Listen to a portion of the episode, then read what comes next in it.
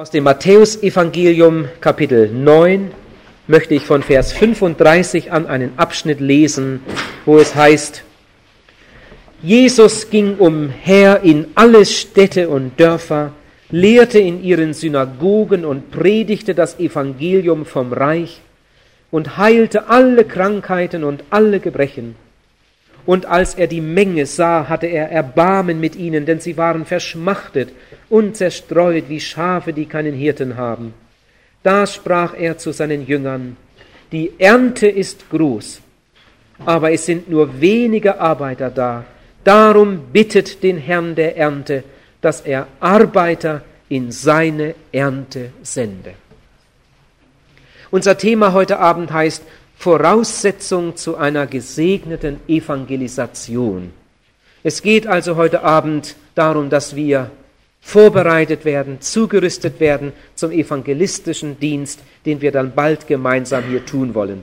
Wir haben eine Evangelisation geplant, keine Lehrwoche, keine Vertiefungswoche, keine Rüstzeit oder wie man das auch nennen mag, sondern eine Evangelisation. In der Evangelisation geht es eigentlich gar nicht um uns, sondern in der Evangelisation geht es um die anderen Menschen, die wir für Jesus gewinnen möchten. In der Evangelisation sollen wir alle Mitarbeiter sein. Und der heutige Abend sollte etwas zur Zurüstung dienen. Wir erwarten etwas von der Evangelisation. Und ich hoffe, dass ihr auch alle etwas erwartet oder sogar Großes erwartet. Zu Spurgeon kam einmal ein junger Bruder, der ein Jahr im Dienst war und irgendwie enttäuscht war und entmutigt zu Spurgeon kam und dann sein Herz ausschüttete. Es war nichts passiert. Er hatte keinen Erfolg. Er hatte keine Frucht. Und dann hat Spurgeon ihn gefragt, ja, du hast doch nicht etwa erwartet, dass Gott jede Predigt segnet. Und dann hat der junge Mann ganz demütig gesagt, nein, das habe ich nicht erwartet. Nicht jede Predigt, aber doch wenigstens ab und zu mal. Und dann hat Spurgeon gesagt, dann ist das der Grund, warum Gott dich nicht gebrauchen konnte. Wenn ich etwas tue, ohne zu erwarten, dass Gott das segnet, dann brauche ich gar nicht erst anfangen. Warum soll ich denn einen Traktat weitergeben, wenn ich von vornherein davon überzeugt bin, das nützt sowieso nichts?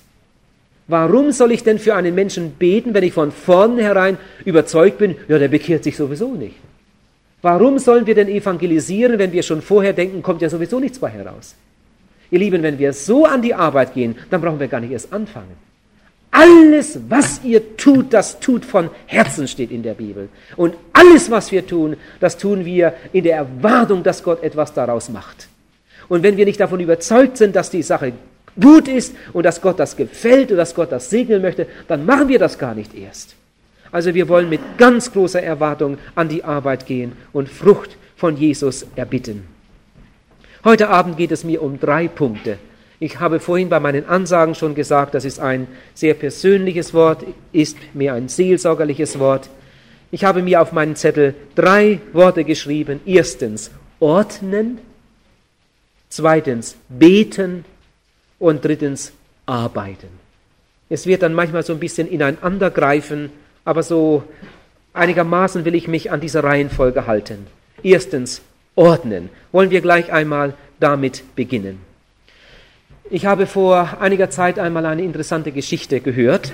Eine Touristengruppe war in Deutschland unterwegs, in Norddeutschland, und dann haben sie auch eine kleine Schiffreise gemacht auf der Nordsee und äh, waren eine lange Zeit in der Nähe der Küste unterwegs und ließen sich vom Reiseleiter einiges erklären. Und dann kamen sie auch zu einem neuen gewaltigen Leuchtturm. Und dann hat der Reiseleiter einiges über den Leuchtturm gesagt. Und ganz am Ende seiner Erklärungen sagte er, aber Richtung gibt das Licht, nicht der gewaltige Bau. Wenn das Licht ausgeht, ist der Leuchtturm genauso gefährlich wie der Felsen, auf dem er steht. Das hat eigentlich nichts mit Evangelisation zu tun, aber der Satz wurde mir zu einer ganz gewaltigen Predigt. Richtung gibt das Licht, nicht der gewaltige Bau. Wenn das Licht ausgeht, ist der Leuchtturm so gefährlich wie der Felsen, auf dem er steht. Wir alle sind damit einverstanden. Das stimmt. Aber das wollen wir jetzt gerade einmal auf uns anwenden. Jesus sagt ja, ihr seid das Licht der Welt. Wir haben als Gotteskinder eine ungeheure Verantwortung. Finney hat in einer Predigt einmal gesagt, viele Eltern sind ein Stein des Anstoßes, über den ihre Kinder in die Hölle stolpern. Bin sehr davon überzeugt, dass es oft so ist. Im zweiten Teil seiner Predigt sagt Finney dann, viele Gemeindeglieder sind ein Stein des Anstoßes, über den andere Menschen in die Hölle stolpern. Das weiß ich aus der Seelsorge dass, und aus den vielen Erfahrungen, dass manche jungen Leute nicht in die Evangelisation kommen wollen, weil sie im Elternhaus so enttäuscht wurden. Sie haben so viel gesehen, so viel mitgekriegt, ihnen steht alles bis da. Ein Mädchen in Lausanne hat mir einmal gesagt, so wie meine Eltern sind, möchte ich nie werden. So wie meine Eltern leben, möchte ich nie leben. Und als sie mir dann etwas von zu Hause erzählte, da musste ich sogar Verständnis aufbringen für dieses Mädchen. Viele Gläubige sind ein Stein des Anstoßes, über den andere in die Hölle stolpern. Es gibt Leute, die kriegt man in keine Evangelisation, weil sie so enttäuscht wurden am Arbeitsplatz oder in der Nachbarschaft oder in der Verwandtschaft, bei einer Auseinandersetzung in irgendeiner Erbschaftsgeschichte und so weiter. Da haben sie einmal fromme Leute erlebt von einer schlechten Seite und sagen, so, mir reicht es. Ihr Lieben, wir haben eine ungeheure Verantwortung. Aber ich möchte jetzt gleich bei mir beginnen. Wenn man eine Evangelisation plant, dann denkt man über vieles nach und natürlich auch über den Evangelisten. Man muss ihn ja einladen und dann sucht man sich einen Evangelisten und man ist immer froh, wenn man einen Evangelisten findet, zu dem man Vertrauen hat, von dem man weiß, Gott hat ihn auch schon gesegnet und bestätigt da und dort, der vielleicht auch etwas Erfahrung mitbringt, vielleicht sogar einen guten Namen hat. Ich weiß ja, wie uns das geht, wenn wir bei uns zu Hause mal evangelisieren wollen, wie man sich dann darüber Gedanken macht. Das ist ja auch ganz in Ordnung so. Und trotzdem kann man ganz böse dabei hereinfallen. Bei Gott gilt kein Diplom. Es kann sein, dass ein Evangelist in großem Segen gewirkt hat, einige Zeit, und dann durch Sünde oder irgendetwas auf ein Abstellgleis kommt. Das merkt man nicht gleich. Moody hatte ein brennendes Herz für Chicago und er hat bei vielen Evangelisten angefragt, damals als er selbst noch ein junger Mann war und Kinder- und Jugendarbeit in Chicago tat. Und dann hatte ein berühmter Evangelist endlich eine Zusage gegeben, aber nur für ein Wochenende. Vielleicht sollte dann später einmal mehr daraus werden. Und nun war das lang ersehnte Wochenende da. Und dieser berühmte Evangelist stand auf der Bühne und predigte. Und Moody saß da unten mit seinem besten Freund und Mitarbeiter. Und mitten in der Predigt hat Moody seinen Freund angestoßen und hat gesagt, du, den wollen wir nicht. Der hat die Salbung verloren. Merkst du das? der hat die Salbung verloren. Der ist nicht der, äh, von dem man uns erzählt hat. Ein paar Jahre später hat man von dem man überhaupt nichts mehr gehört, obwohl er noch in den besten Jahren war. Und das passiert öfter mal. Ihr müsst mal darauf achten. Wie manchmal Leute von der Bildfläche verschwinden. Die leben noch, aber die sind nicht mehr im Segen. Gott gebraucht sie nicht mehr.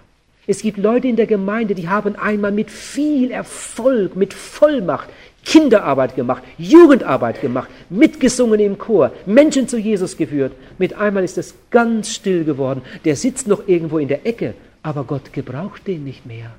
Das ist so etwas Trauriges.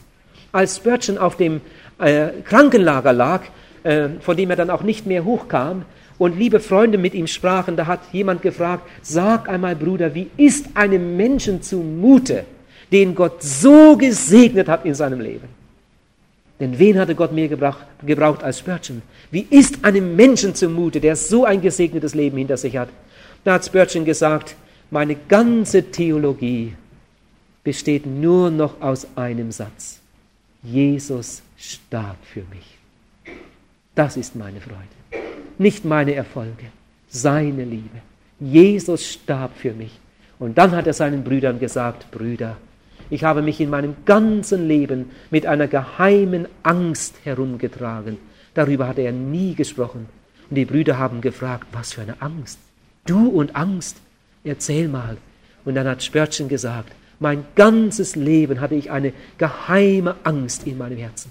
Die Angst davor, Gott könnte mich einmal auf ein Abstellgleis schieben, weil er es bei anderen beobachtet hatte.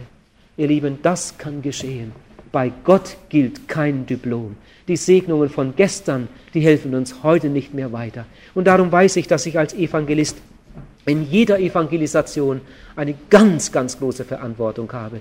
Und wenn in einer Evangelisation die Sache nicht richtig läuft, ich würde zuallererst die Ursache immer erst einmal bei dem Evangelisten suchen. Hat der wirklich ein brennendes Herz? Steht er wirklich klar vor dem Herrn? Sind seine Lippen sauber? Lebt er in der Heiligung? Stimmt es bei ihm?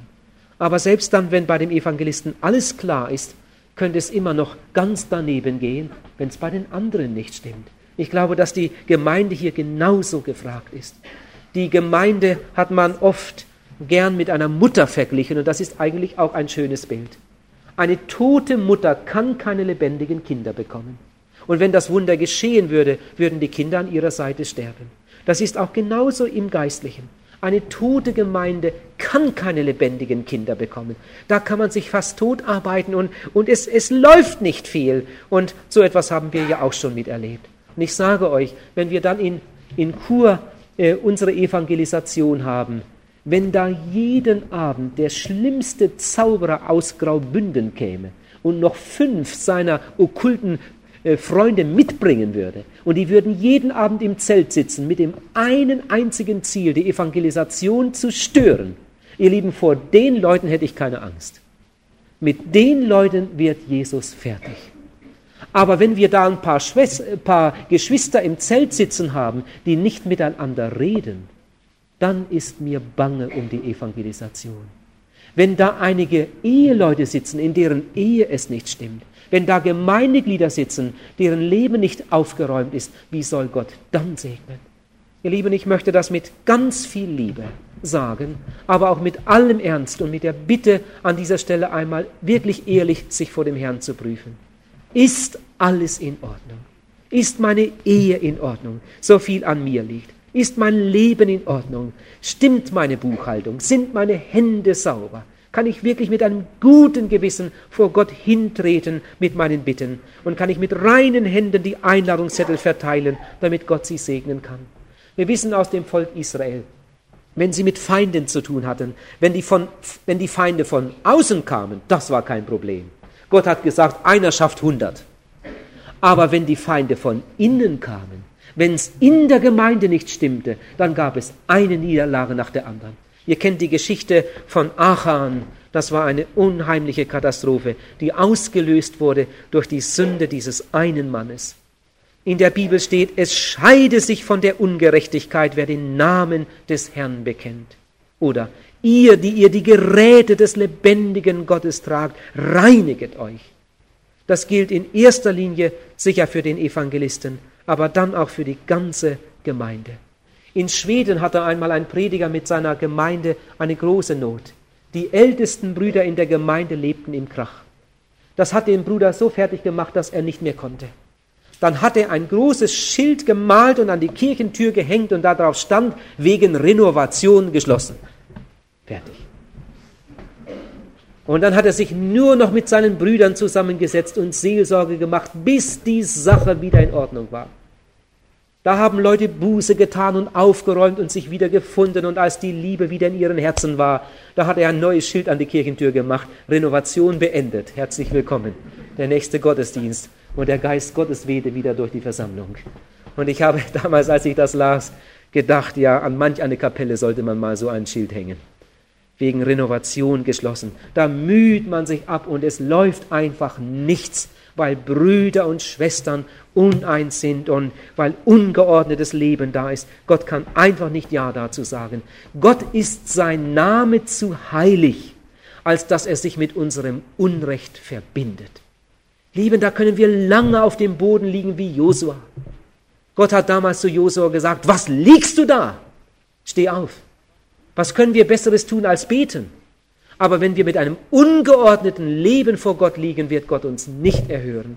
Und ich denke, dass es richtig ist, wenn wir darüber einmal gut nachdenken. Der Herr möge uns allen dabei helfen, dass wir dann mit geordnetem Leben ihm dienen können. Wir haben so viel Wissen weitergegeben, so viel gelehrt und gepredigt und uns oft so wenig mit dem beschäftigt, was in den Augen Gottes wirklich wertvoll ist. Ich habe von einem Schweizer Evangelisten gehört, dass er eingeladen wurde von einer Gemeinde zu einer Zeltevangelisation in, der, in einer katholischen Gegend, wo die Gemeinde noch sehr klein war. Inzwischen war die Gemeinde aber etwas gewachsen. Sie hatten 20 Glieder in der Gemeinde. Und nun haben sie es das erste Mal gewagt, ein Zelt aufzustellen. Und dann kam der erste Abend. Und der Evangelist kam ins Zelt. Es waren sieben Personen gekommen von der Gemeinde die 20 Glieder hatte. Am ersten Abend. Der Evangelist hat mir gesagt, er war so enttäuscht. Er hätte am liebsten seine Koffer gepackt und wäre wieder nach Hause gereist. Was sind denn das für Christen in der Stadt? Ich habe einmal irgendwo evangelisiert, da hatte die Gemeinde 80 Glieder. Man hat es mir vorher gesagt und darum wusste ich es und ich kam dorthin und dann kam der erste Abend im Zelt. 40 Glieder von der Gemeinde waren im Zelt. Es kamen dann jeden Abend mehr. Aber an dem ersten Abend bin ich so todtraurig weggefahren und dann in mein Logis gegangen und habe noch lange darüber nachgegrübelt. Was ist das für eine Gemeinde? Ihr Lieben, ich erwarte von euch, wenn wir in Kur evangelisieren, wenn ihr einigermaßen in der Nähe seid, dass ihr wenigstens betend die Arbeit mittragt. Und wenn es irgend möglich ist, dass ihr, mit, ihr sie mit allen Kräften, die Gott euch schenkt, auch unterstützt. Es ist eure Gegend, es ist eure Heimat, es sind eure Mitmenschen, es ist eure Gelegenheit, es ist eure große Stunde. Und ich bitte euch darum, steigt ganz ein und macht ganze Sache. Der zwölfjährige Jesus im Tempel sagt, wisset ihr nicht, dass ich sein muss in dem, was meines Vaters ist? Und so sollten wir auch sagen, ich muss dabei sein, wenn Gott und sein Volk sich versammeln. Welch eine Gelegenheit, einmal eine ganze Region so mit dem Evangelium zu erreichen. Und diese, diese Gelegenheit, die sollten wir nützen. Stellt euch einmal vor, am dritten Abend, da wäre ich nicht da. Ich hätte einen Zettel abgegeben. Äh, ich will heute mal ein bisschen rechtzeitig zu Bett. Morgen Abend bin ich wieder da. Was würdet ihr von mir denken? Oder der Chorleiter, der würde einfach sich mal an einem Abend abmelden und würde sagen, ach, wir haben so oft geübt, das klappt ganz gut, ihr kriegt das sicher auch mal ohne mich hin. Äh, also, schönen Abend. Was ist denn das für einer? Ihr Lieben, aber so sollten wir alle wissen, ich bin da, gefordert. Ich gehöre dazu. Ich habe da meinen Platz. Den Rasenmähen, den können wir nach der Evangelisation. Und noch vieles andere können wir nach der Evangelisation machen. Oh, wie gefallen mir solche Leute, die in ihrer Agenda das angestrichen haben und sich einmal gesagt haben, also diese Zeit, die haben wir reserviert. Da gibt es keine andere Veranstaltung. Diese Zeit haben wir reserviert. Da sind wir im Saal, da sind wir im Zelt oder wo die Evangelisation ist. Und wir wollen Großes vom Herrn erwarten. Dr. Torrey hat gesagt, dass er auf seinen Reisen viele fähige Menschen kennengelernt hat, aber die meisten dieser fähigen Menschen wurden nicht von Gott gebraucht. Andererseits hat er auf seinen Reisen durch 40 Länder viele Menschen kennengelernt, die in großem Segen standen und von Gott gebraucht wurden. Die meisten von ihnen waren Menschen mit durchschnittlichen oder unterdurchschnittlichen Begabungen. Das ist eine ganz interessante Beobachtung. Ihr Lieben, die mache ich auch. Wir haben oft in unseren Gemeinden Leute, die sind, die haben große natürliche Gaben, haben große Fähigkeiten. Aber wenn es um die Frucht und um die Mitarbeit geht, dann stehen sie mehr in den hinteren Reihen. Und wir haben manchmal Leute, die, die äh, wirklich mit all ihren Gaben und Fähigkeiten und Möglichkeiten eher unter dem Durchschnitt liegen. Die sitzen in jeder Gebetsstunde die sind bereit mitzuhelfen, die sind da. Sie haben schon einige Menschen zu Jesus geführt und man staunt darüber. Ihr Lieben, dass wir uns ja nicht entschuldigen mit den Mängeln in unserem Leben. Wenn jemand da sagt, ach, wenn ich nur ein Auto hätte oder wenn ich mehr Geld hätte oder wenn ich besser reden könnte oder was weiß ich was alles. Gott will dich gebrauchen mit den Gaben, die du hast. Die Frage ist nicht, welche Gaben habe ich, sondern die Frage ist, will ich das einsetzen, was ich habe? Will ich mich Gott zur Verfügung stellen und mich von ihm gebrauchen lassen und dann werden große Wunder geschehen. Ich möchte euch damit Mut machen. Wir hatten im letzten Jahr eine Evangelisation in Bern und äh, darüber habe ich jetzt eine Statistik, was die nicht alles untersucht haben. Herrlich, ach, das freut mich. Äh, es gibt ja Gemeinden, die machen eine Sitzung nach der anderen vor der Evangelisation und beraten über vieles. Und wenn dann die Evangelisation zu Hause ist, dann fahren die Prediger erstmal in Urlaub und, und sie sitzen auch nicht mehr zusammen. Das ist gerade so wie ein Bauer, der den Samen auf den Acker streut und sich dann nie mehr darum kümmert. Ich freue mich immer, wenn Brüder nach der Evangelisation sich noch einmal und noch einmal treffen und sich einmal fragen, was ist jetzt dabei herausgekommen? Was ist mit dem? Was ist mit dem? Was ist mit dem? Was ist mit den Neubekehrten? Seid ihr dran? Kommen Sie in die Gemeinde? Und so weiter. In Bern hat man es 1982 gut gemacht, 1983 hat man es noch besser gemacht. Entschuldigung, 81, 80 äh, und 82, ich habe jetzt die Jahre falsch gesagt. Damals in Bern bekehrten sich 1056 Leute. Und jetzt hört mal Folgendes. Wir hatten eigentlich zweieinhalb Wochen geplant. Und als die zweieinhalb Wochen fast rum waren, da hatte ich so den Eindruck, wir sollten um eine Woche verlängern. Und als ich es den Brüdern sagte, waren die meisten dafür. Dann habe ich am Abend im Chor gefragt, denn ohne Chor wäre das ja nicht gut gegangen. Wir hatten einen Chor mit über 200 Sängern. Und dann habe ich den, die Sänger gefragt, alle waren dafür. Der ganze Chor. Und das war für mich dann ein gutes Zeichen. Und am anderen Abend haben wir dann öffentlich bekannt gegeben, wir verlängern um eine Woche. Ha, und die Leute geklatscht und sich gefreut. Und dann kam also die nächste Woche. Im Ganzen haben wir also dreieinhalb Wochen evangelisiert, fast einen ganzen Monat. In der angehängten Woche ist ungefähr so viel passiert wie in den zweieinhalb Wochen, die schon gelaufen waren. So hat Gott seinen Segen auf diese angehängte Woche gelegt. Also im Ganzen bekehrten sich dort 1056 Leute. Ich könnte euch jetzt hier alles vorlesen, was das für Leute waren. Drei Laboranten und äh, vier Coiffeure und vier Versicherungsangestellte, fünf Fahrlehrer, fünf Käser, sechs Techniker, sechs Schlosser, sechs technische Berufe, sieben Maler und, und acht Köche und äh, acht Monteure und Arzthelfer und Zeichner und Tänzer und Künstler und Schriftsetzer, Elektriker, Schreiner, Kaufmann, Lehrer, Bäcker, Mechaniker, Seminarist, Studenten, Verkäufer, Beamte, Rentner und Fabrikarbeiter, 37 Landwirte, 54 Lehrlinge, 65 Pflegeberufe, 204 Schüler, 240 Hausfrauen und so weiter. Ja, alles genau herausgezogen. Dann auch die Altersstufen, wie viele unter 15, wie viele zwischen 16 und 20 und so weiter und so weiter und so weiter. Und dann ist hier eine eine Sache, die ist ganz hochinteressant. Wie kamen die Leute in die Festhalle? Auf jeder Entscheidungskarte habe ich ja diese Frage, wie sind sie dazu gekommen? Wer hat sie eingeladen? Was hat sie bewegt, in die Evangelisation zu kommen? 13 haben geschrieben durch das Zeugnisbuch. Wir hatten dort ein Zeugnisbuch mit Zeugnissen von der vorangegangenen Evangelisation und das wurde in großen Massen verteilt. 13 kamen durchs Zeugnisbuch. 24 kamen durch Inserate, 49 kamen durch Plakate, 54 kamen durch eigenen Antrieb, weil sie überall davon erfuhren, und 846 kamen durch persönliche Kontakte. Stell dir das einmal. Die anderen Zahlen liegen alle weit über 100 und 846 durch persönliche Kontakte. Ich bin der Meinung, dass wir unbedingt Plakate brauchen. An jedem Baum sollte ein Zettel hängen. Dass wir Inserate brauchen. Und nicht nur so ein Ding in der Ecke, das keiner sieht, sondern über die ganze Seite. Und wenn man Inserate macht, dann muss jeden Tag ein anderer Text drinstehen. Das sagen uns die Werbefachleute. Wenn, wenn in der zweiten Werbung dasselbe drinsteht wie in der ersten, liest es beim dritten Mal kein Mensch mehr, weil man ja schon weiß, was drinsteht. Es muss jedes Mal ein anderer Text drin sein, damit die Leute wieder interessiert sind und, und nachsehen. Es muss unbedingt ein Foto drin sein. Die Werbefachleute sagen uns, dass ein Inserat mit Foto von mindestens fünfmal so vielen Leuten gelesen wird, wie ein Inserat ohne Foto.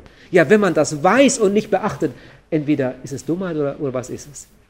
Ihr Lieben, diese Dinge muss man schon beachten. Dann sagen uns die Werbefachleute, dass ein Mensch erst beim fünften Kontakt positiv reagiert. Das sind Durchschnittswerte. Erst beim fünften Kontakt reagiert der Angesprochene positiv. Wenn jetzt hier steht, dass über 800 durch persönliche Kontakte gekommen sind, dann dürfen wir niemals sagen, Plakate, Inserate, alles umsonst. Äh, persönliche Kontakte sind nötig. Äh, das ist ja ganz anders. Jemand sieht ein Plakat. Was ist denn das? Am Abend kommt er nach Hause, sieht das Inserat in der Zeitung. Aha, die Frommen sind mal wieder in Aktion. Naja, viel Spaß. Am anderen Abend kommt er von der Arbeit, da liegt ein Einladungszettel auf dem Tisch. Dann fragt er, du, was ist denn das hier? Sagt seine Frau, ja du, unsere Nachbarin, die geht da immer ins Zelt. Die hat heute den Zettel gebracht. Die ist ja ganz begeistert. Die wollte mich einladen und dann sagt der Mann, du, jetzt machen wir einen Punkt. Von wegen. Werd bloß nicht noch fromm. Am anderen Tag geht der Mann zur Arbeit. Nach Feierabend ist ein Zettel hinter seinem Scheibenwischer. Ja, du liebe Zeit. Wer könnte denn das sein? Ist denn hier auch einer fromm in der Firma? Am nächsten Abend kommt ein Arbeitskollege zu ihm und sagt, du, ich wollte dich gestern schon ansprechen, aber ich habe dich ja nicht mehr, nicht mehr getroffen. Ich habe einen Zettel hinter deinen Scheibenwischer gemacht. Hast ihn gesehen? Ach, du warst das? Ja, ich war das. Du, wir gehen jeden Abend ins Zelt. Sind jeden Abend da. Mensch, das ist spitze. Diese Lieder, die musst du da mal hören. Diese jungen Leute da vorne auf der Bühne. Und die Predigten, sowas habe ich noch nie gehört. Also uns hat es einfach gepackt. Willst nicht mal mitkommen? Der geht nach Hause und sagt seiner Frau, du, stell dir das vor. Mein Arbeitskollege, der sitzt jeden Abend im Zelt, der ist ganz begeistert. Vielleicht gehen wir doch mal hin. Wenn der sich bekehrt, steht nachher auf seiner Entscheidungskarte, wer hat sie eingeladen? Mein Arbeitskollege, Max so und so. Bei der Auswertung in der Statistik steht, durch persönlichen Kontakt. Aber bevor der persönliche Kontakt kam, waren andere Dinge da. Inserat, Plakat, das Gespräch mit der Frau, Zettel von der Nachbarin und so weiter. Ihr Lieben, diese Dinge gehören zusammen. Wir müssen das unbedingt sehen. Aber wir müssen auch sehen, dass der persönliche Kontakt den höchsten Stellenwert hat. Und darum bitte unterschätzt das nicht. Ich habe manchmal gedacht, wir können von uns nicht klein genug denken. Wir sind nur ein Staubkörnchen. Aber von unserer Berufung können wir nicht hoch genug denken. Wir haben eine ganz hohe Berufung. Derselbe Gott, der einmal Abraham gerufen hat, hat dich gerufen. Und bitte, lieber Bruder und liebe Schwester, unterschätzt deine Berufung nicht, sondern nimm sie ernst und stell dein Leben dem Herrn Jesus zur Verfügung, damit er es gebrauchen kann. Wir werden in Chur eine Zusammenarbeit von verschiedenen Gemeinden haben. Dazu möchte ich jetzt auch ein paar ganz offene Worte sagen. Man macht ja so seine Erfahrungen. Jetzt bin ich schon über 20 Jahre im evangelistischen Dienst. Eine Zusammenarbeit von einigen Gemeinden ist unter Umständen eine ganz wunderbare Sache. Man hat von vornherein mehr Leute, man hat einen größeren Chor, man hat mehr Mitarbeiter. Äh, das ist einfach alles viel einfacher, wenn man mehr Leute hat. Das ist schön. Als wenn man ganz allein als kleine Gruppe etwas macht und äh, dann äh, kaum das Zelt aufstellen mag, wenn man daran denkt, wie wenige Leute man nur hat. Aber ich kann euch sagen, ich habe auch die Schattenseiten der Zusammenarbeit gesehen. Wenn ich zum Beispiel an den Alleingang der freien evangelischen Gemeinde in Bux denke. Sie wollten evangelisieren. Und ich habe Bruder Klotz am Telefon gesagt, ich bin gern bereit, zu euch zu kommen, aber ich habe keine andere Möglichkeit. Mein Terminkalender ist auf Jahre hin voll. Aber da ist noch eine Möglichkeit mit dem Zelt. Und dann sehr kurzfristig. Und er hat gesagt, da greifen wir zu. Dann hat er mit seinen Brüdern geredet und die waren einverstanden. Aber das war so kurzfristig, da konnte man nicht mehr eine große Sache zusammentrommeln. Und die Freie Evangelische Gemeinde Buchs hat gesagt, wir machen es einfach allein. Ein paar Monate standen nur noch zur Verfügung. Die haben gebetet, die haben gearbeitet. Und dann kam die Evangelisation und Menschen haben sich bekehrt. Und dann kam der letzte Tag und ich nahm Abschied. Und dann hat der Bruder Klotz mich in die Arme genommen und hat mich an sich gedrückt und mich lange nicht losgelassen. Und als er mich dann losließ und wir uns beide ansahen, da hatten wir beide Mühe, uns zu erkennen, weil wir beide durch ein Meer von Tränen hindurch sahen. Wir sind richtig Freunde geworden. Und Bruder Klotz hat mir gesagt, so etwas habe ich in meinem Leben noch nicht erlebt. Und später habe ich dann gehört, dass sie bald eine Taufe hatten. An einem Sonntag wurden 18 getauft. Und dann waren wieder andere da, die sich anmeldeten. Und Leute, neue Gesichter sind in der Gemeinde. Also ich hoffe, die müssen bald eine neue Kapelle bauen, obwohl die noch nicht lange da steht, wenn Gott so weiter wirkt. Ihr Lieben, eine Gemeinde und ein Siegeszug ging durch ihre Reihen. Ich habe andere Evangelisationen gehabt, da haben sechs Gemeinden, acht Gemeinden zusammengearbeitet und es war ein einziger Krampf. Von einigen Gemeinden hat man kaum etwas gesehen. Da standen nur die Namen auf dem Zettel. Die Gefahr bei einer Zusammenarbeit ist einfach die, dass man die Sache nicht so ernst nimmt. Das muss ja laufen, sind ja so viele. Wenn eine einzige Gemeinde evangelisiert, habe ich manchmal mehr Leute im Gebetszelt am Abend, als wenn fünf Gemeinden zusammen evangelisieren. Wenn ich mit einer Gemeinde evangelisiere, ist der Prediger jeden Abend im Gebetszelt. Wenn ich mit fünf Gemeinden zusammen erlebe, kann ich erleben, dass der ein oder andere Prediger kaum einmal da auftaucht. Es wird schon laufen, es sind ja so viele. Ihr Lieben, ich möchte euch bitten, ganz gleich aus welcher Gemeinde ihr kommt, nehmt die Sache so aufs Herz, als wäre es eure Evangelisation und arbeitet mit der Erwartung, dass Gott euch Menschen schenkt. Wenn die Evangelisation zu Ende ist, dann sollten in der Heilsarmee eine Reihe Leute sitzen, die früher nie da waren. Und dann sollten in der anderen Gemeinde eine Reihe Leute sitzen, die früher noch nie den Saal betreten haben. Wenn ich nicht mit dieser Erwartung an die Arbeit gehe, dass Gott Frucht schenkt, die man sieht, dann muss ich überhaupt nicht erst anfangen. Ein Bauer wird doch keine Kartoffeln pflanzen, wenn er nicht damit rechnet, dass er im Herbst mehr kriegt, als er, als er ausgesät hat, gepflanzt hat. Und so muss es auch hier sein. Und wenn wir viel Geld ausgeben für eine Evangelisation, stell dir mal vor, in Bern die Evangelisation hat über eine halbe Million gekostet. Über 500.000 Franken hat die eine Evangelisation in Bern gekostet. Aber sagte ich es heute Nachmittag schon oder habe ich es in Walzenhausen gesagt? Äh, ein Prediger sagte mir am Telefon, ich kenne meine Gemeinde fast nicht mehr wieder. Die vielen neuen Gesichter. Und jetzt sind Menschen da, die werden geschult, die gehen vorwärts, die geben ihr Geld für die Mission und andere Menschen werden gerettet. Wenn ich an unsere Gemeinde denke zu Hause, die Evangelisationen haben uns so viel Geld gekostet, wir sind fast daran verblutet. Und inzwischen haben wir das, was wir ausgegeben haben, einige Male wieder zurück. Und aus der kleinen Gemeinde ist sie ja eigentlich immer noch, sind inzwischen schon sieben junge Menschen zu, zu Bibelschulen gegangen. In der kurzen Zeit in den letzten Jahren haben wir drei junge Leute zur Väter geschickt. Einen nach Krishona, einen nach Bienenberg, zwei nach Walzenhausen, einen zur Bibelschule Wiedenest, einen, einen zur Bibelschule Brake. Und alle mit dem Ziel, einmal in der Reichsgottesarbeit tätig zu werden. Einer ist jetzt schon in einer freien evangelischen Gemeinde tätig in Deutschland, einer ist bereits in England tätig, arbeitet unter Mohammedanern und die anderen können fast nicht die Zeit abwarten, bis es losgeht. Pastor von Bodelschwing, Bodelschwing hat einmal gesagt, schneller Brüder, sie sterben uns unter den Händen. Und so in der Zeit leben wir heute wirklich. Wir brauchen Menschen, die eine Vision haben für die Mission und die ihr Leben da investieren.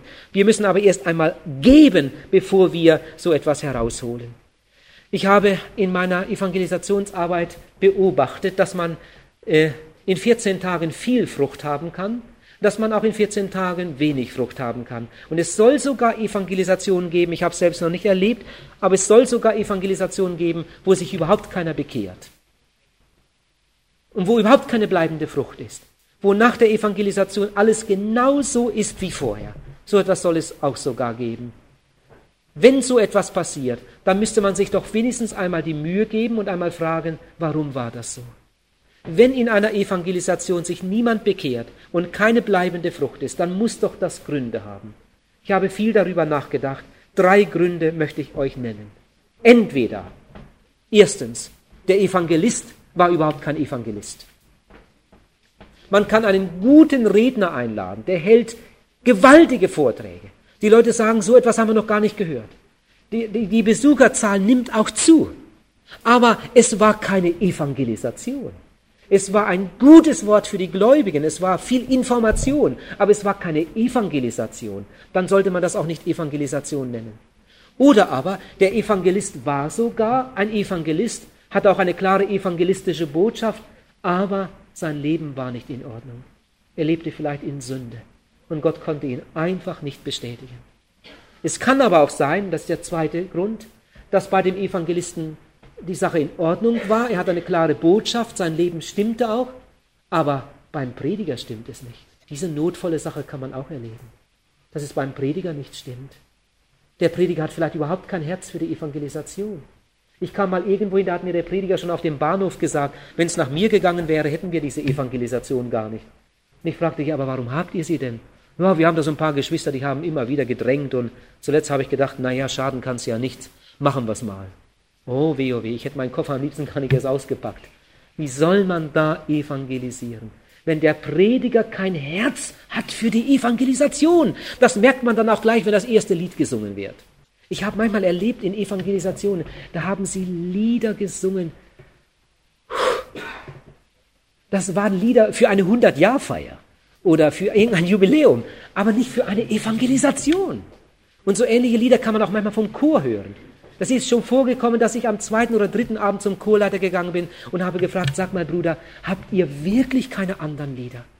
Mensch, was singt ihr denn da? Herrliche Lieder einerseits, aber doch nicht für eine Evangelisation. Ihr Lieben, wenn das da nicht stimmt, wenn die verantwortlichen Leute in der Gemeinde kein brennendes Herz haben für die Evangelisation, da kann man sich fast totarbeiten und es geht einfach nichts. Es kann aber auch noch einen anderen Grund haben, damit bin ich bei einem dritten Punkt, dass in der Gemeinde die Hindernisse liegen. Und dann kann sich der Evangelist abmühen und der Prediger mit Tränen vor dem Herrn liegen und es will einfach nichts gehen. In der Gemeinde ist Streit. Geschwister reden nicht miteinander. Eifersucht, vielleicht auch zwischen den Gemeinden und Gott kann einfach nicht segnen. Manchmal liegt es, das wäre eigentlich noch ein vierter Grund, auch nur an der Nacharbeit. Es hat so viele herrliche Bekehrungen gegeben, aber nach der Evangelisation ist der Prediger in Urlaub gefahren. Man hat nichts getan in Sachen Nacharbeit und die Sache ist irgendwie im Sand verlaufen. Ich denke, dass man es hier gut machen wird. Ich hoffe es jedenfalls. Ich hatte vorhin schon ein ein gutes Gespräch mit jemandem, dessen Herz so für die Nacharbeit brennt. Das hat mich so froh gemacht. Wir hatten mal eine Evangelisation bei uns und es hatten sich so viele Leute bekehrt und wir wussten, wir haben einfach nicht die Zeit, ihnen richtig zu dienen. Wir sind alle so voll eingespannt.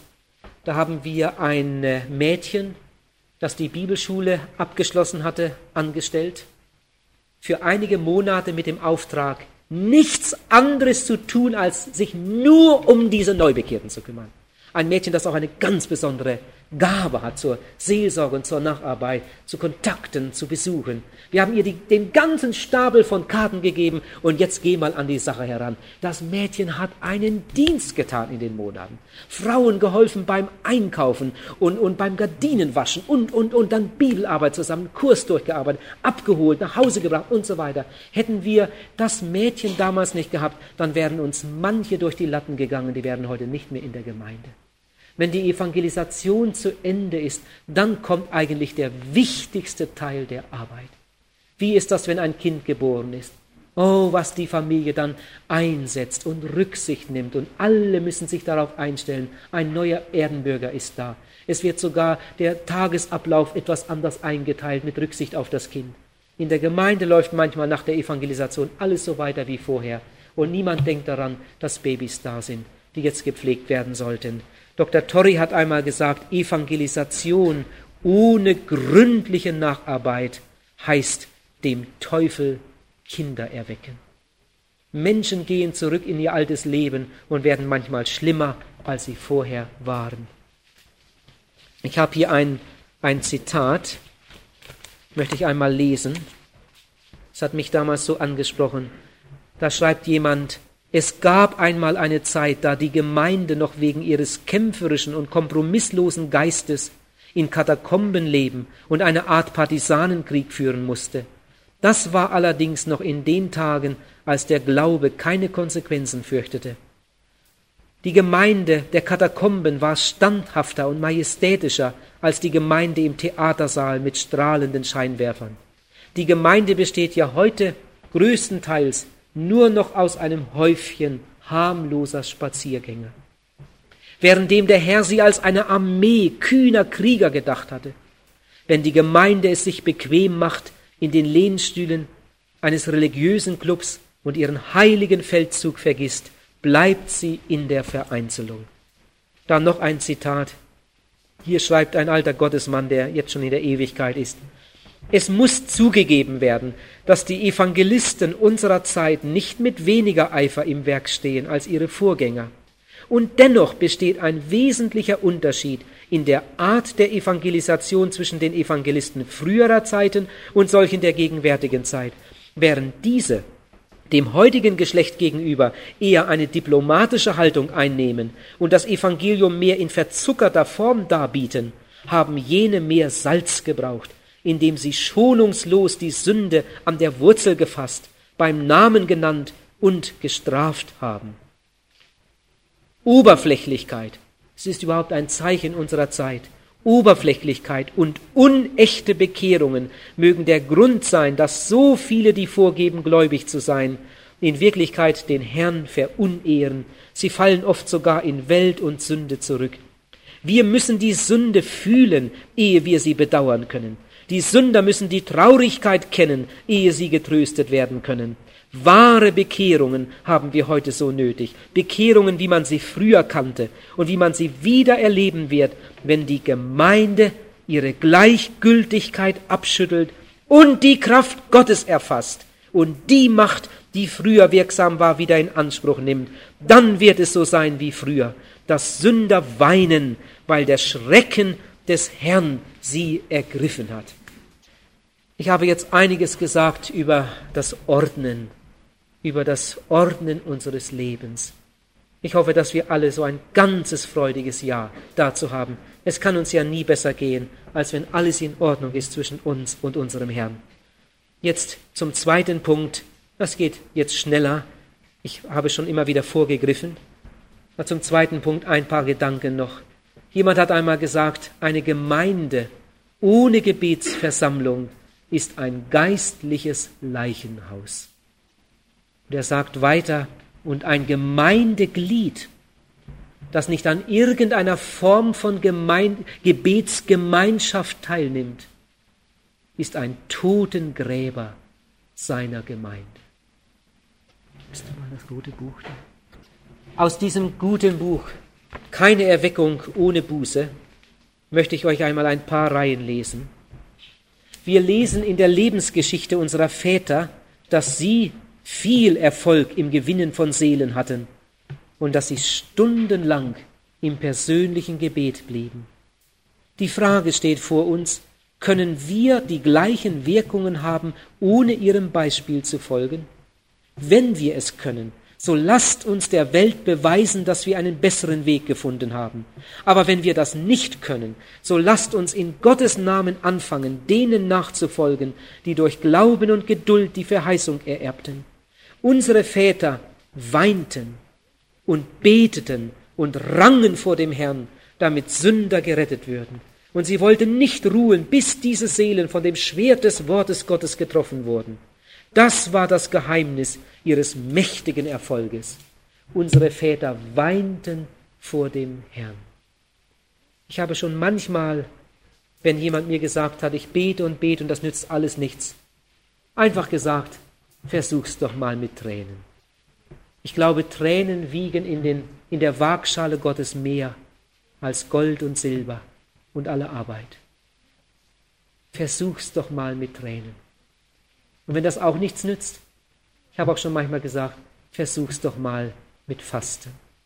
Wie oft haben mir Leute erzählt, was sie für eine Wende erlebt haben, als sie anfingen zu beten und zu fasten. Dass wir ja nicht komische Leute werden, ja nicht gesetzliche Leute werden und die dann meinen, so wie wir es machen, müssen es die anderen auch machen, sonst sind sie keine richtigen Christen.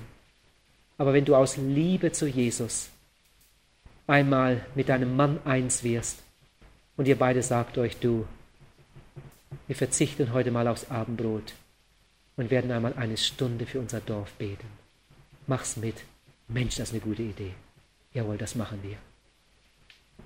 Wenn Menschen einfach aus freien Stücken einmal sagen, du, wir verzichten mal drauf. Wir dürfen das mit gutem Gewissen. Wir verzichten mal aus Liebe zu Jesus. Wir bringen ein Opfer und tun etwas, was man normalerweise nicht tut. Und dann, dann treten mit einmal Veränderungen ein. Wunder Gottes werden erlebt. Und hinterher können wir uns riesig darüber freuen. Ihr Lieben, lasst euch etwas einfallen vom Herrn und der Herr wird euch sehr, sehr dafür segnen. Das war das Geheimnis ihres mächtigen Erfolges wenn man an einem toten Punkt angekommen war und wenn es nicht recht vorwärts gehen wollte, so rangen sie im Gebet, bis Gott seinen Geist über die Menschen ausgoss und Sünder gerettet wurden. Alle wirklichen Gottesmenschen sind Gebetsmenschen gewesen. Jetzt könnte man viele Namen aufzählen. Ihr Lieben, aber das gilt nicht nur für den Evangelisten oder für den Prediger oder für den Missionar. Das gilt eigentlich für jedes Gotteskind. Gott hat für dich wunderbare Aufträge und Gott möchte dir großartige Erfahrungen schenken. Man sagt, äh, bevor Gott einen großen Mann macht, macht er meist erst einmal eine große Frau. In vielen Fällen ist es die Ehefrau, Die Frau hat ja einen ungeheuren Einfluss auf, auf den Dienst des Mannes, wenn manche Frauen das wüssten. Nicht nur für das Eheleben. Eine Frau, die ihren Mann wirklich lieb hat, kann ihren Mann doch beinahe um kleinen Finger wickeln, oder? Und was sie darüber hinaus für einen Einfluss hat auf seine Tätigkeit, das ahnen ja viele Frauen überhaupt nicht. Aber in sehr vielen Fällen ist es auch die Mutter, die einem Mann den Weg bereitet. Zum Beispiel bei John Wesley und Charles Wesley. Ich denke, die wären nie das geworden, wenn sie nicht die Mutter gehabt hätten. Wie wenige Gläubige finden Zeit zum Gebet. Habt ihr das mal gelesen? Es ging ja durch einige christliche Blätter. In England hat man über einen langen Zeitraum eine Großumfrage gemacht und, und schließlich ist man zu dem Ergebnis gekommen, dass die bekehrten Leute in England pro Tag im Durchschnitt drei Minuten fürs Gebet haben. Und jetzt musst du nicht schlecht von den Engländern denken. Zähl mal deine Sekunden zusammen. Und ich bin sicher, dass hier einige sitzen, die kommen nicht einmal auf drei Minuten. Das Morgengebet am Tisch, 15 Sekunden. Am Mittag hat man, hat man etwas mehr Zeit, 30 Sekunden, sind 45. Am Abend nochmal 15 Sekunden und dann ist so die Minute voll. Und dann betet man irgendwann, wenn man zu Bett geht, vielleicht noch eine Minute. In einer Minute kann man nämlich viel sagen. Und dann ist man auf zwei Minuten gekommen. Ich weiß doch von Predigern, die eine Antwort gegeben haben auf meine Frage, bei der sie rot geworden sind. Als ich fragte, sag mein Bruder, ganz ehrlich, wie viel Zeit nimmst du dir am Tag für das Gebet? Mal ganz ehrlich. Dann sagt mir der Prediger, das ist ja meine Not. Man kommt ja nicht mehr dazu. Dann das, dann das und dann noch eine Beerdigung und dann noch, noch äh, Unterweisung und, und, und, und dann noch ein Artikel schreiben fürs Blatt und dann noch eine, eine Hochzeit und so weiter. Man kommt ja nicht mehr dazu. Wie wenige Christen finden Zeit zum Gebet. Man hat für alles Zeit, zum Schlafen, zum Essen, zum Lesen der Zeitungen und des Romans, zum Besuch von Freunden, Zeit für alles unter der Sonne, aber keine Zeit zum Gebet, das doch das Wichtigste von allem ist, die eine große Hauptsache. In Deutschland sitzen die Leute im Durchschnitt pro Tag zweieinhalb Stunden am Fernsehgerät. Da sind die Blinden mitgezählt, da sind die Leute mitgezählt, die noch gar kein Fernsehgerät haben, das sind die Babys mitgezählt, alle zusammen. Der Durchschnitt liegt bei zweieinhalb Stunden pro Tag. Wir gucken uns auch ab und zu mal etwas an, wenn es mal etwas gibt, was wir unbedingt sehen möchten, fahren wir schnell zur Oma. Die hat so ein Ding. Ihr Lieben, wenn ich mir vorstelle, wenn ich mir das vorstelle, wenn ich evangelisiere und irgendwo im Zelt stehe und um verlorene Menschen ringe, und ich müsste daran denken, dass meine Frau jetzt zu Hause vor dem Kasten sitzt und sich irgendein Blödsinn ansieht, das würde mir wehtun in meinem Herzen. Wenn ich mir vorstelle, dass es Leute gibt, gläubige Leute, die können während einer Evangelisation am Abend zu Hause am Fernsehgerät sitzen, während die anderen in der Gebetsstunde sind und um verlorene Menschen ringen. Jetzt äh, will ich nicht grundsätzlich dieses Ding da verteufeln, aber wir müssen eine Rangordnung haben. Wir müssen einmal wissen, was ist Nummer eins. Und das muss dann auch mal Nummer eins sein. Und dann wird unsere Ehe schön. Und dann wird unsere Familie gut. Und dann wird unser Leben reich. Und viele andere werden davon profitieren. Du musst einmal wissen, was ist Nummer eins. Denken wir an Susanna Wesley, die, obwohl sie 19 Kinder hatte, jeden Mittag Zeit fand, sich eine ganze Stunde in ihrem Zimmer einzuschließen, um für ihre Familie und für die Gemeinde zu beten. Und manchmal sind die Kinder ans Schlüsselloch gekommen, haben gedacht, ist er noch nicht bald fertig? Und dann haben sie gerade ihren Namen gehört. Herr Jesus, und jetzt bringe ich dir den Charles. Mach aus ihm etwas zu deiner Ehre. Oh, was betet die da? Oh, solche Mütter brauchen wir. Solche Frauen brauchen wir, die einen Plan haben und nach diesem Plan leben. Ich habe es heute Nachmittag gesagt, Gott ist doch nicht so knauserig, dass er uns nicht die schönen Dinge gönnt. Gott will doch, dass wir glückliche Leute sind und unser Leben genießen.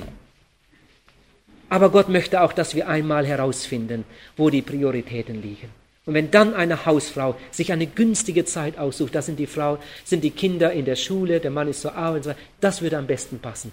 Diese Viertelstunde, die nehme ich mir jetzt einmal fürs Gebet. Eine andere Frau sagt sich vielleicht eine Viertelstunde, komme ich nicht ganz mit aus, ich brauche eine halbe Stunde. Und dann betet mal man, man mal das Dorf durch, mal die eine Straßenseite von vorne bis hinten. Am nächsten Tag nimmt man mal die andere Straßenseite von vorne bis hinten. Ihr kennt doch die Leute, die in eurem Dorf wohnen. Ihr lieben Frauen, was ihr für Möglichkeiten habt im, in Sachen Erweckung, Frucht zu bringen und mitzuarbeiten. Und jetzt auch im Blick auf die Evangelisation. Lasst euch vom Herrn einmal die Namen nennen, für die ihr beten sollt. Und dann legt euch eine Liste an und dann betet diese Namen durch und der Herr wird euch segnen. Meine Freunde, die Frage ist nicht, ob wir Zeit haben, sondern die Frage ist, ob wir uns die Zeit nehmen. Wir können uns Zeit nehmen, wenn wir wollen. Gott sucht Beter. Aber Gott ist kein Laufbursche. Wir können nicht einfach sagen, lieber Gott, lade den mal ein. Sondern wenn wir beten, dann sagt Gott uns auch, wen wir einladen sollen, wo wir hingehen sollen. Wirkliche Beter werden die besten Mitarbeiter. Ich habe das immer wieder beobachtet, dass die Leute, die sich viel Zeit nehmen zum Beten, mehr arbeiten als die anderen. Denn gerade beim Beten, da bekommt man Aufträge. Beim Beten merkt man, wo man hin muss. Und dann setzt man sich ein. Bete und arbeite, steht in der Bibel. Als man Moody einmal fragte, wie leben Sie eigentlich? Wie verbringen Sie Ihren Tag? Da hat Moody gesagt, das war auch das ganze Geheimnis seines Erfolges. Da hat Moody gesagt, am Morgen bete ich zwei Stunden, dass Gott Seelen rettet. Ja, und dann? Ja, und den Rest des Tages helfe ich Gott, dass er mein Gebet erhören kann. Das war alles. So lebte Moody. Stellt euch das vor. Also wenn du gesegnet sein willst, mach etwas Ähnliches und dann wirst du sehen, was da losgeht. Billy Graham hat gesagt bei einer Predigerkonferenz in Deutschland, dass ein Pastor so am Ende war in Amerika, dass er seinen Dienst aufgeben wollte. Und da kam gerade ein Missionar vom Missionsfeld nach Hause und hat gesagt, äh, Bruder, gib dem Herrn noch einmal eine Chance. Ich habe ein, ein gutes Konzept für dich. Am Morgen schließt du dich zwei Stunden ein und betest. Einfach beten, zwei Stunden lang. Und dann machst du dein Büro auf und dann gehst du an die Arbeit. Und dann wollen wir mal sehen, was Gott tut. Ein Vierteljahr. Nach einem Vierteljahr reichte seine Kirche längst nicht mehr aus, um all die Leute unterzubringen. Heute steht der Bruder in einem übergemeindlichen Dienst und zeigt anderen, wie man für Jesus Frucht bringen kann. Ihr Lieben, da liegt einfach der Schlüssel für die Hausfrau, für den Studenten, für den Schüler, für den Prediger, für den Sänger oder wer immer wir sind. Gebt dem Herrn die Zeit, die er gern haben möchte, und das wird kein Krampf, sondern das wird Freude sein. Wenn Moody betete, hatte man den Eindruck, dass alles Arbeiten nichts nützt. So betete Moody. Wenn Moody arbeitete, hatte man den Eindruck, dass alles Beten nichts nützt. So arbeitete Moody. Solche Leute sucht Jesus, die an beiden Stellen ganze Arbeit tun. Gott sucht, den Satz will ich noch einmal nennen von heute Nachmittag, keine Fantasten, sondern Menschen, die sich mit einer glühenden Retterliebe verwenden für seine heiligen Interessen. Wenn wir auf Gott hören, dann gibt Gott uns Aufträge. Und wenn Gott uns einen Auftrag gibt, dann hat er immer das Ziel, dass dadurch Frucht entsteht zu seiner Ehre. Dass durch diese Arbeit etwas passiert, das wiedergefunden wird in der Herrlichkeit bei ihm. Pastor Kemner sagte einmal in einem Vortrag, der mir viel gegeben hat, Erfolg kann man machen, aber Frucht ist Geschenk oft darüber nachgedacht. Erfolg kann man machen. Wenn man genug Geld hat und sich die richtigen Leute herbeiholt und ordentlich Artikel schreibt, dann sieht das sehr erfolgreich aus. Aber Frucht sieht man erst vier Wochen nach der Evangelisation, ob dann wirklich neue Leute da sind. Ihr Lieben, wir wollen keine erfolgreiche Evangelisation, sondern wir möchten eine fruchtbare Evangelisation, möchten eine gesegnete Arbeit. Wir möchten, dass nach der Evangelisation in den Gemeinden Menschen sitzen, die früher nie da waren. Vielleicht auch einige von euren Angehörigen. Was wäre das schön?